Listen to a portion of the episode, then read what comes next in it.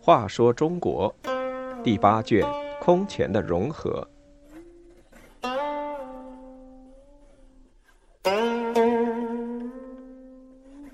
一百一十六，南北归一统。周宣帝品质恶劣，专断独行，不理朝政，任意诛杀大臣，最后荒淫而死，政权落入外戚杨坚手中，周为隋所取代。周武帝在国内实行了一系列改革之后，便转向外部开始靖边政策。建德六年（公元577年），首先灭了北齐。第二年五月，又出师北伐突厥，不料途中得了重病，六月回到长安后不治身死，时年三十六岁。周武帝不仅是一位富有改革精神的政治家。个人品质也很高尚。他穿布衣，盖的是布被，后宫不过十多人，行军时总是身先士卒，与士兵同甘共苦。他用法严峻，将士们既怕他，又乐意为他出力。然而，周武帝的儿子宇文赟却是个不肖之子。他为太子时，就在军中做过不道德的事。王轨告发后，被周武帝打了一顿。武帝管教虽严，无奈太子矫情修饰，又加拉拢了公尹、郑义等人，所以许多坏事周武帝并不知道。有一次为周武帝祝寿，王轨摸摸周武帝的胡须说：“可爱好老公，可惜后代弱了点。”周武帝听出他话中有话。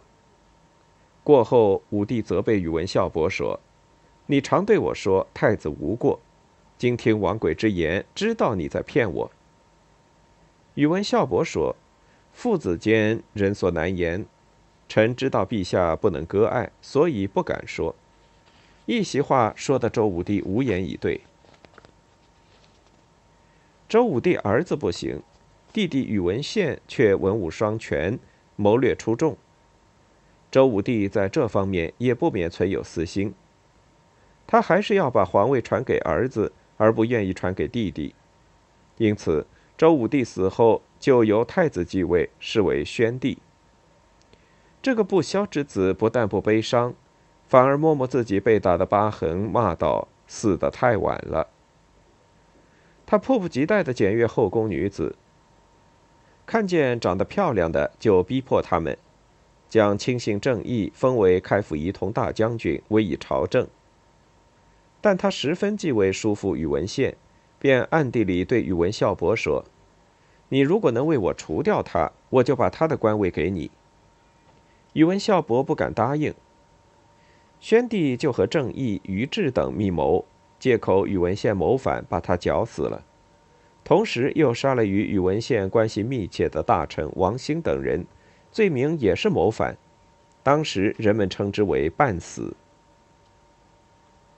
武帝的丧期一过，周宣帝更加荒淫无度。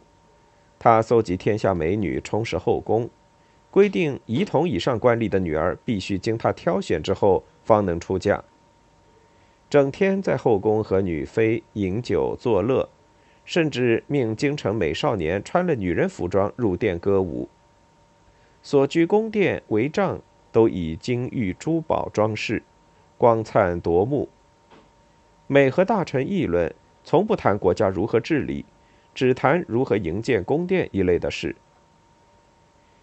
有一个公官杨文佑看不过去，在宣帝面前唱道：“朝一醉，暮一醉，日长还长醉，正是日无次。”歌中的“日无次”就是无秩序的意思。宣帝听了大怒，把他活活打死。大臣乐运抬了棺材上朝，上奏宣帝八大过失。宣帝立刻要杀他。有人故意笑说：“他不顾及死，仅为求名。”宣帝这才免其一死。有一次，宣帝摸着脚上昔年挨打留下的伤痕。问郑义可知伤痕如何而来？正义就讲了王轨摸着周武帝胡子谈后代的事。宣帝听说后，就把王轨杀了。不久，又将宇文孝伯赐死。公卿以下的官吏常被宣帝捶打，每打至少一百二十杖，称为天杖。后又加到二百四十杖。后宫嫔妃也是如此，弄得内外恐怖，人不自安。宣帝继位第二年，就把皇位传给了八岁的儿子宇文禅，也就是静帝，自己做太上皇，称天元皇帝。由于荒淫过度，到大象二年（公元580年）就病死，年仅二十二岁。静帝年幼，大权落到天元大皇后杨氏之父杨坚手里。杨坚掌握国家大权后，革除了宣帝时的苛政。因而取得人民拥护。